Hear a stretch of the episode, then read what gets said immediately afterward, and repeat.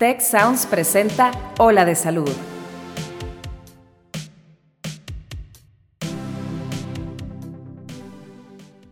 Bienvenidos a otro episodio de Ola de Salud. Hoy hablaremos acerca de la endometriosis, que aunque no se sabe con certeza por qué ocurre, sus síntomas pueden ser bastante incapacitantes para las mujeres. Yo soy Marcela Toscano y aquí comienza tu ruta de bienestar. No estigmatizarlas y realmente eh, pues están pidiendo ayuda, nomás que no saben qué es lo que pasa con su cuerpo. Entonces la información es fundamental, es súper poderosa y la información a la paciente y al círculo cercano.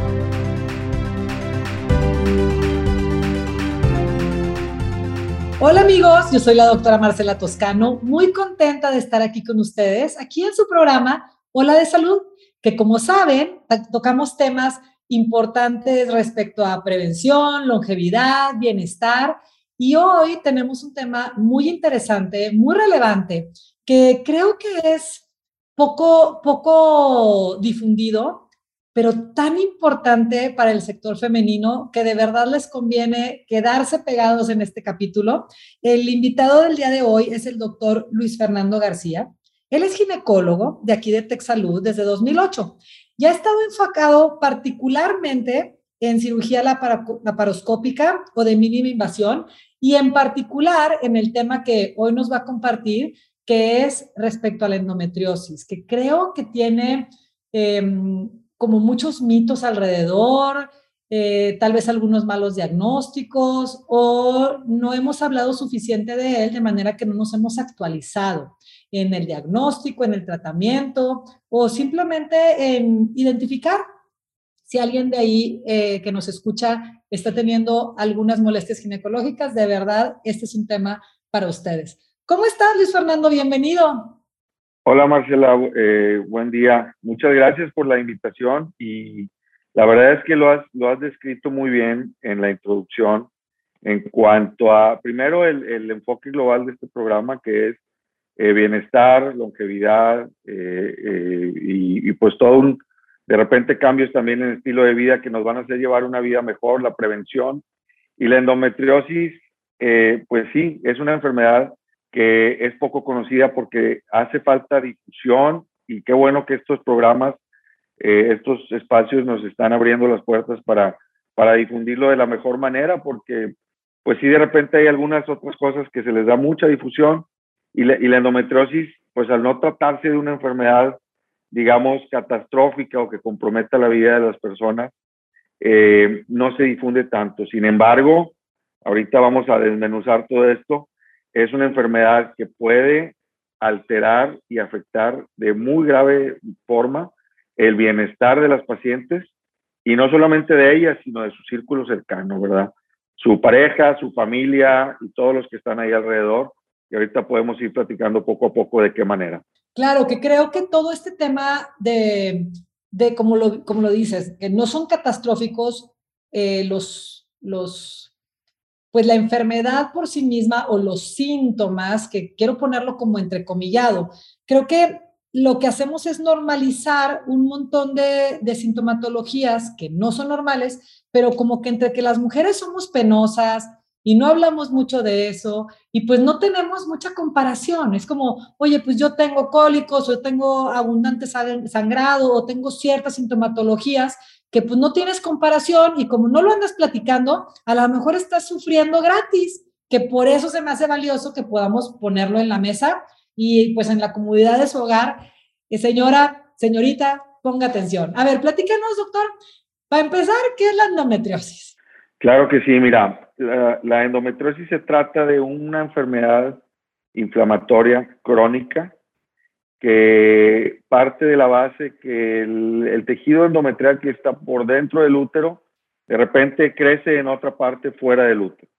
Es un tejido, un tejido muy parecido al endometrio, crece en otras partes, en los órganos de la pelvis o quizá en órganos más distantes y causa un proceso inflamatorio progresivo que va haciéndose cada vez más severo. Y tiene dos grandes, digamos, dos grandes vertientes que afectan. Uno es la fertilidad y otro es la calidad de vida, porque va muy enfocado a dolor. Y luego un montón de síntomas que pueden ser muy engañosos y que ahí es donde muchas veces las pacientes se pierden entre especialidades, entre doctores, entre exámenes, entre tratamientos y pasa el tiempo y, lo único que estamos logrando a veces es que la enfermedad avance y que la detectemos ya en etapas pues más avanzadas, con más afectación y que ya el margen de maniobra es muy poco. Entonces, en resumen, es una enfermedad crónica exclusiva de la mujer que, que altera, se altera por presencia de tejido parecido al endometrio fuera del útero, fuera de la matriz. ¿Y por qué está fuera de la matriz? O sea, ¿cómo, cómo llegó ahí? ¿Lo adquieres? ¿Así naciste? ¿Cómo es? Sí, mira, hay un montón de teorías y ninguna es del todo cierta. La que primeramente se, se identificó, se describió fue hace casi 100 años, en, es la teoría de Samson, se le llama, por el doctor que le describió por ahí de los años 20 del siglo pasado, eh, eh, y describía un reflujo menstrual a través de las trompas de falopio, y el cual hacía que se, que se implantaran glándulas endometriales eh, en, en, la pelvis, en los ovarios, en las trompas, o a veces en intestino, vejiga, etc. Sin embargo, está comprobado que la gran mayoría de las pacientes durante la menstruación tienen reflujo menstrual y no todas desarrollan endometriosis. Entonces también se ha por ahí investigado factores inmunológicos, factores endocrinos, eh, factores de estilo de vida que no están del todo comprobados, pero que a lo mejor haciendo, englobando un poco todos, podemos eh, eh, entender un poco más la enfermedad y podemos tener herramientas para, para ayudar a estas pacientes. No hay una teoría confirmatoria de cómo se origina esta enfermedad. Simplemente son, son ideas que se han descrito a través de los años. Ok, y solo como para, como para dar una clarificadita, este, para las personas que nos escuchan, el endometrio, como lo dijo el doctor, es una capita que es como, como la capa eh, pues más superficial del, de la cavidad uterina, que es la que vemos cuando tenemos la menstruación o la regla, ese, ese fluido con sangre y eh, que vemos cada, cada mes es básicamente el endometrio. Por eso lo que decías que hay como un reflujo en vez de que salga hacia afuera de la vagina, de repente puede haber alguno que esté como, como subiendo hacia las tropas, hacia, las trompas, y que una de las teorías es que pudiera como implantarse. ¿Entendí así? Es, exactamente, sí. Esa es una teoría, sin embargo hay otras ya mucho más, digamos, complejas y sofisticadas en su origen, que también, aunando, juntándolas todas, nos pueden hacer un poco entender esta, esta enfermedad. Ok, entonces me imagino que, que, te empiezas a dar cuenta o te empiezas a tener como algunos síntomas a partir de la menarquia, de la primera regla. Exactamente, sí. Mira, hay unos datos, unos datos a lo mejor también para entender un poco la, la magnitud de lo que estamos hablando. Eh, a nivel así global, se, se cree, porque no hay una estadística precisa, porque hay muchos subdiagnósticos a pacientes que no, no han sido diagnosticadas, que de, una a dos de cada diez mujeres, o sea, es un 15, 20% por ahí, eh, tienen endometriosis eh, eh, en, algún momento de su, de su vida, ¿verdad? Ahora, pasan a veces hasta 10 años en que alguien les diga que el diagnóstico de endometriosis o la sospecha de endometriosis. Durante estos 10 años las pacientes pasan por ahí de 6, 7, 8 especialistas, el gastroenterólogo, el urólogo, a veces ginecólogos también, a veces cirujanos, eh, a veces eh, psiquiatras, porque hay estadísticas muy graves y muy tristes que, que comprueban que las pacientes con diagnóstico de endometriosis, hasta el 75% en algún momento de sus vidas les dijeron que el dolor era imaginario y solamente lo tenían en su cabeza. Entonces, todo eso hace que, que, que agrave mucho la situación. Entonces, de ahí, de ahí partimos de que es una, una enfermedad bastante grave y que ahorita que veamos todo lo que afecta, puede realmente tener, si la enfermedad por sí sola no es catastrófica, sí puede tener desenlaces muy graves en, en la vida de cada, de cada paciente. Entonces, es una enfermedad que, que pues, no discrimina, eh, eh, digamos que raza, Obviamente se presenta en edad reproductiva una vez que se inicia la menstruación y antes de la menopausia, pero está presente a nivel, a nivel mundial. Ok.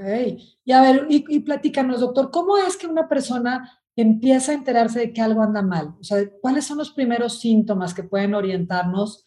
Porque entiendo por lo que me dices que es tan frecuente, pues 25% es altísimo, que es como de las primeras preguntas que deberíamos hacernos en cuanto empecemos a tener molestias, eh, nada más que no, no sé cuáles, o sea, ¿por dónde empezamos? Sí, sí mira, lo más común y que eh, pues todos los ginecólogos lo debemos, estamos obligados a interrogarlo en una en una primera consulta en la historia clínica es, es interrogar cómo es el patrón de la menstruación, en frecuencia, en cantidad y en sintomatología.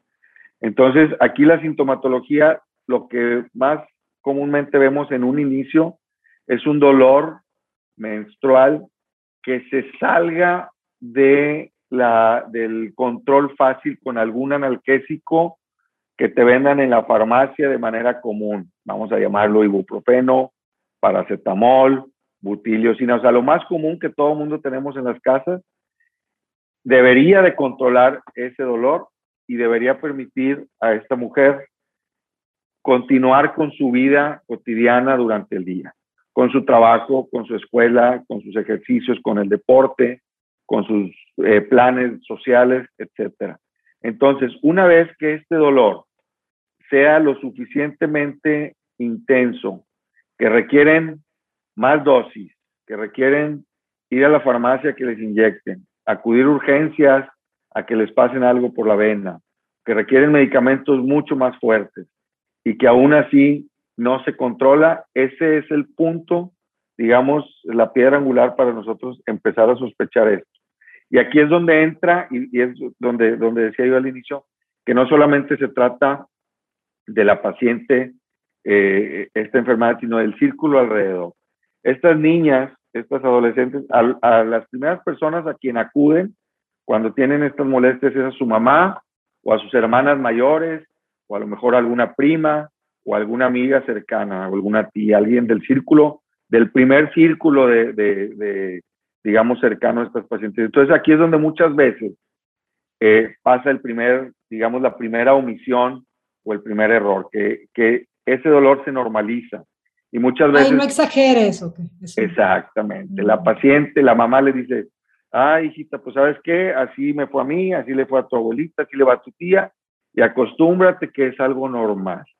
Entonces, esto se hace reiterativo, que luego los pacientes no les creen, que luego a los pacientes, la misma familia piensa que está inventando el dolor para llamar la atención, y si nosotros, los que nos están escuchando ahorita, hacemos un ejercicio recordatorio de si conocemos a alguien que en su ciclo menstrual se ausentaba de las vacaciones, de la fiesta, de la posada, de la reunión, del cumpleaños, porque, ay, es que otra vez está encerrada en su cuarto por cólicos. Bueno, era muy probable que esa chica, que esa señorita, que esa, eh, mujer ya en edad reproductiva haya tenido endometriosis. Y luego, bueno, aparte del dolor, puede venir una serie de síntomas muy vagos, pero que, que interrogando en el consultorio debemos nosotros eh, desmenuzar muy bien eh, estos, estos malestares para poderlos, digamos, relacionar a si se trata o no de sospecha de endometriosis. O sea, doctor, el básico es como que el que sí o sí va a estar es dolor cólico intenso durante la, durante la regla y a ese, que es un básico de sí o sí, se agregan otros o puedes tener endometriosis sin tener un dolor tipo cólico importante durante la regla. Sí, sí, sí es lo más común, pero no es el, básico, o sea, no es un sí o sí, pero es muy frecuente. Pero hay otros síntomas que pueden ser cíclicos. Fíjate, una forma en la que, en la que yo les digo aquí en el consultorio a los pacientes, si tu periodo menstrual, tus días de menstruación, cinco seis días, los que sean, son un tormento en tu vida, porque además de dolor, o el dolor a lo mejor puede ser leve, pero hay mucha distensión abdominal, mucha inflamación, náusea, vómito, migraña, dolor en la evacuación, episodios de estreñimiento, diarrea, a veces sangrado en la evacuación, eh, eh, a veces insomnio, o sea, que esos días sean realmente unos días de terror, lo más probable es que haya endometriosis Puede ser que sea en otra parte, puede ser que el implante más grande de endometriosis esté en el intestino y que la mayor parte de la sintomatología sea intestinal. Entonces, también el cuerpo pues va adaptándose y va, va haciendo esta tolerancia al dolor y las pacientes dicen, bueno, es que es bien aguantadora, pero realmente no tienen por qué aguantar ese dolor y ahí es donde debemos de, de intervenir y es donde nosotros debemos enfocarnos, digamos que en cuatro grandes eh, etapas para poder nosotros controlar esta enfermedad, porque no es una enfermedad que tenga una cura al 100% como algunas otras. Entonces lo podemos controlar y, disminuir su intensidad eh, en gran, con gran ayuda. Ok, y otra cosa, como puede ser que alguien no tenía, no sé, por ejemplo, a lo mejor su, primera regla fue a los 11 años y de repente a los 35 años empieza a tener, vamos a pensar en algo bien específico, como, como muchísima distensión, que lo que yo veo aquí en la consulta es que pues todo mundo trae algo de colitis y la panza y, demás, y que, y que antes no había tenido ni cólicos ni ningún otro dato como para sospechar y de repente a los, no sé, treinta y tantos, cuarenta y tantos, pueda desarrollarlo? O sea, ¿puede ser algo así? Sí, sí, realmente no hay una, no, hay una edad de aparición eh, frecuente o, digamos que descrita en la, en la bibliografía médica. Puede aparecer en cualquier momento de la, de la edad reproductiva y luego aquí es donde a veces caen esos mitos de los que tú hablabas. Eh, el mito de una vez embarazada se cura la endometriosis, una vez llegada la menopausia se cura la endometriosis. Son, son realmente, pues, creencias o teorías que se tenían en el pasado, pero que últimamente hemos visto que, que no es del todo cierto. Y, hay, hay, algo que, que, la menopausia y el embarazo pudieran eh, mejorar alguna sintomatología, pero no la cura, no la, digamos que no la, no la resuelven eh, eh, por completo. Entonces, aquí es donde nosotros debemos intervenir de manera, de manera oportuna. Y aquí es donde te digo que tenemos eh, cuatro, digamos, cuatro etapas bien importantes en esta, en esta enfermedad. Una es, que yo creo que es la más importante, el diagnóstico, la detección oportuna. ¿Cómo lo hacemos? Bueno, que las familias, que las mamás, que los esposos, que las compañeras de trabajo, el círculo cercano, ¿sí? sepan que existe esta enfermedad y cuando conozcan a alguien que tiene esta sintomatología donde los días de la menstruación están ausentes completamente, eh, eh, pues recomienden que busquen un especialista. Y el diagnóstico y, y detección oportuna nos va a permitir tener más tiempo para maniobrar desde el punto de vista terapéutico. No es lo mismo hacer un diagnóstico a los 40 años sin haber logrado un embarazo que a los 20 cuando todavía ni siquiera están con planes de un embarazo. Entonces, el, el manejo y la oportunidad de manejo es muy diferente. Y la, la, otra gran parte es la intervención oportuna, que no quiere decir intervención quirúrgica, es una intervención eh, que puede ir desde muchos aspectos, ¿sí? Realmente es un manejo multidisciplinario y, por ejemplo, áreas como la como la tuya de nutrición es fundamental también para poder ayudar y poner una gran eh, aportación al, al, manejo y control de esta enfermedad. Entonces, la intervención oportuna con tratamiento médico, con cambios en el estilo de vida, que incluyen una alimentación más ordenada, evitando alimentos que promuevan la inflamación, mejorando el estreñimiento, eh, quitando alimentos que, que, la paciente hace distingue muy bien que la distienden, mejorando el sueño. A veces los pacientes ya se enfrascan en un círculo vicioso que el saber que van a tener dolor el día de la boda de su mejor amiga. Y son cosas que hemos visto aquí en el consultorio. Saben que la boda de su mejor amiga le toca su periodo menstrual y ella ya sabe que va a sufrir esos días y pues imagínate, se pierde un, un evento de ese importante. Entonces eso le genera ansiedad. La ansiedad le va a generar insomnio y el insomnio, pues malestar general, migraña, y luego viene la depresión y viene, y no te, sin mentirte, he tenido pacientes que han tenido intento de suicidio porque ya no soportan el dolor. Entonces, es algo, algo sumamente importante ponerle atención. Y luego, bueno, ya viene el manejo médico y el manejo quirúrgico, que también se debe de, de, complementar con un equipo multidisciplinar, con muchos especialistas alrededor. O sea, dices que no se, no se va, o sea, no se va a curar. ¿Y, ¿Y, cuál sería como un tratamiento, pues, que pudiera disminuir un poco la intensidad de la enfermedad por sí mismo, no nada más los síntomas? Sí, claro. Mira, eh, el tratamiento debemos de enfocarlo desde muchos aspectos, no solamente el, tratamiento médico en sí.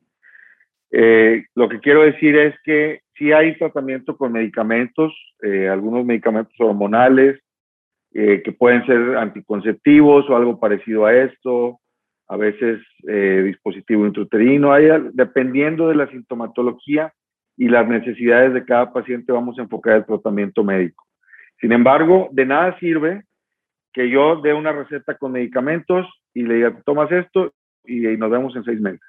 Tenemos que, uno, explicarle muy bien a la paciente que entienda qué es lo que está pasando y cómo, cómo esto puede afectar eh, otros sistemas. Y luego vienen los cambios en el estilo de vida, son sumamente importantes para que se disminuya también la sintomatología.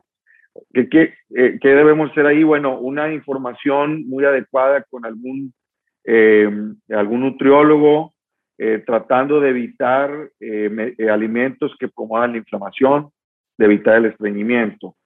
Tenemos que incorporar a la vida también el ejercicio. Si las pacientes no hacen ejercicio, es muy importante que empiecen a hacer algún tipo de ejercicio. No tiene que ser alto rendimiento, no tiene que ser algo eh, muy enfocado simplemente una caminata de 40 minutos tres veces a la semana, una caminata un poco intensa, eh, es suficiente. Si de ahí para arriba, pues mejor, ¿verdad?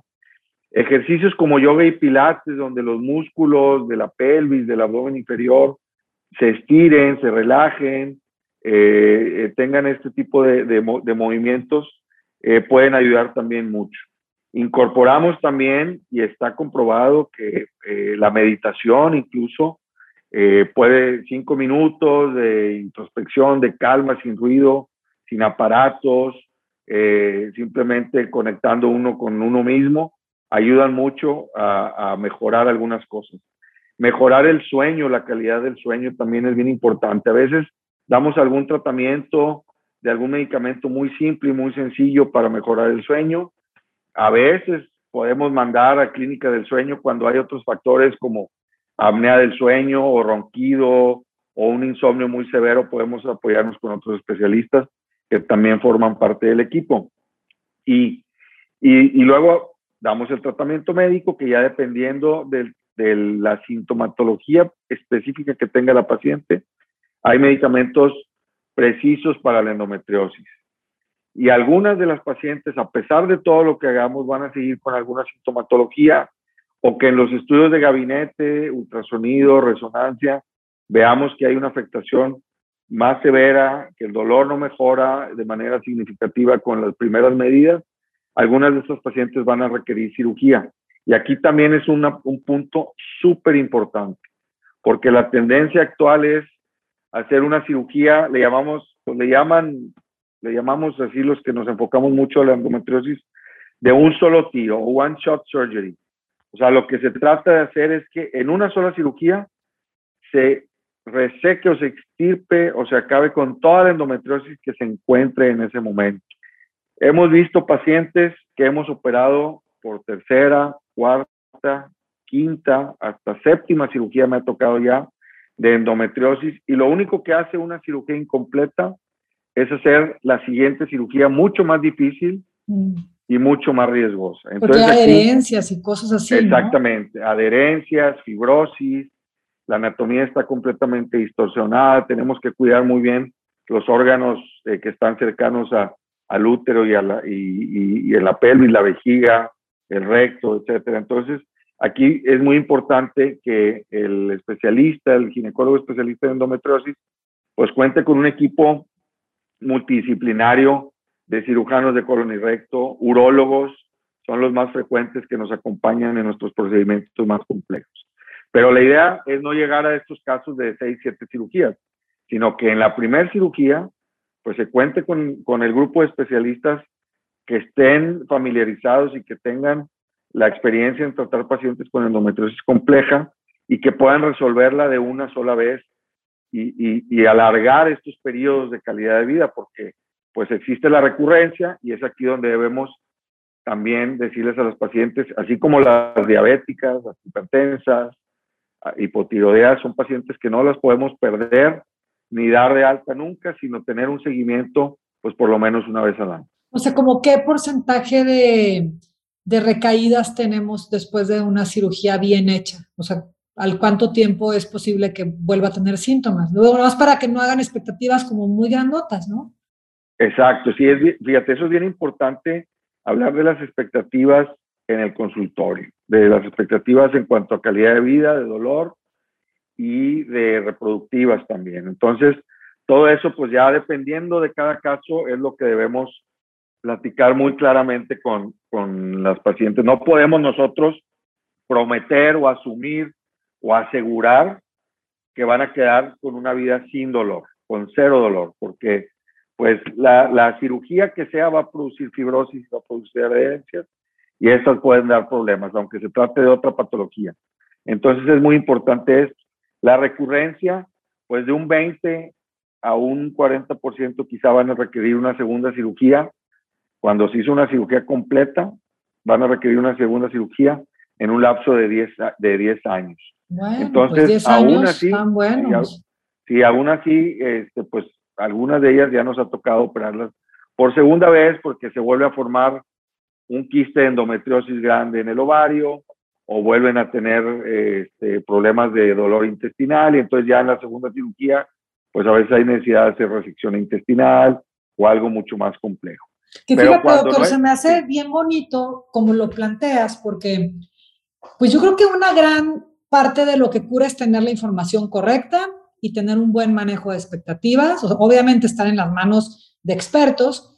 Este, y, creo que cuando la, o sea, lo que rescato de esto es, existe la, la herramienta de la cirugía, pero no es para todos los casos, no es magia, eh, agotemos primero todos los elementos de cambios de estilo de vida, que son bastantes, que pueden alejarte de la necesidad de tener una, una cirugía o por lo menos retrasarla, y que aunque te hagas una cirugía, estos cambios de estilo de vida, mejorar el sueño, tener un buen manejo del estrés, mejorar los hábitos de alimentación y de ejercicio, pues van a complementar en gran medida, pues el éxito en cuanto a la reducción de sintomatología y la disminución también de, recaídas o de posibles cirugías, ¿no?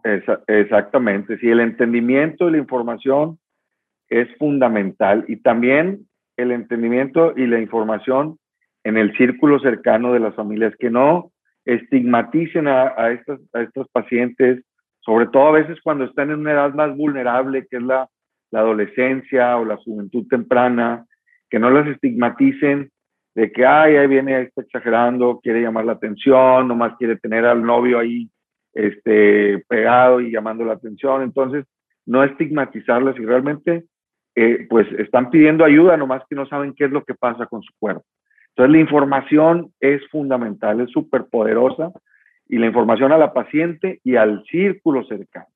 Incluso vamos a empezar con una etapa ahí de, de foros para pacientes ya presenciales en algún lugar aquí en la ciudad, donde queremos invitar a pacientes eh, testimoniales y que estos pacientes traigan a sus familias, traigan a sus amigas, eh, traigan a sus parejas para que vean de qué se trata esta, esta enfermedad. Ahí lo eh, estaremos dando los avisos, pero donde vean que, que, esto no es, no es cosa solamente de, de, de la paciente, sino los que estamos alrededor, debemos, incluso los mismos médicos, ¿sí? Hemos, hemos escuchado muchas veces de colegas que ven la paciente anotada en la agenda y ay, ahí viene otra vez esta niña con sus dolores que no, que no entiende. Y cuando no entendemos como médicos qué es lo que está pasando, pues también le etiquetamos y también estigmatizamos a, a, a, estas, a estos pacientes que están en un sufrimiento muy severo, ¿verdad? Entonces también a veces la ayuda psicológica, la ayuda psiquiátrica, a veces requieren algunos eh, neuromoduladores,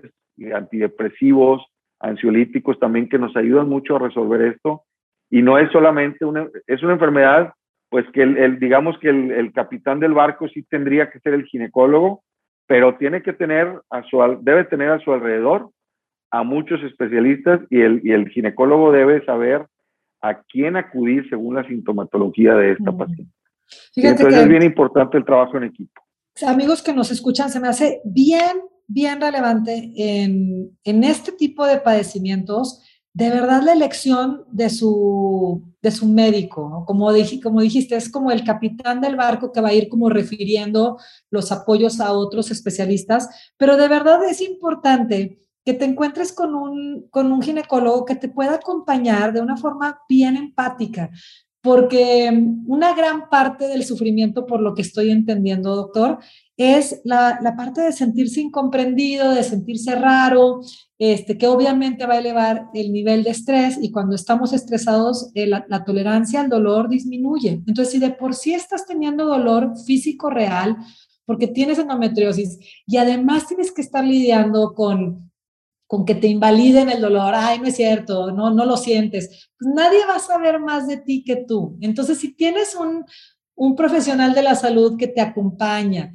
que te valida, que te escucha, que no te batea en principio, sino que de verdad te puede acompañar, creo que es el 50% de tu curación o el 50% de, del analgésico para el dolor, sentirte bien acompañado. Entonces, elijan, elijan bien a su, a su a su ginecólogo. En este caso, en tu caso, doctor, pues me, parece maravilloso este, que estés como muy enfocado en este, en este tema, porque creo, llevándonos un poquito más allá, sin querer sonar feminista, porque no lo soy, porque no me gustan las etiquetas, pero sí creo que las mujeres necesitamos retomar un poquito el volumen de nuestra voz y hacernos caso. O sea, hazte caso, nadie sabe más de ti que tú.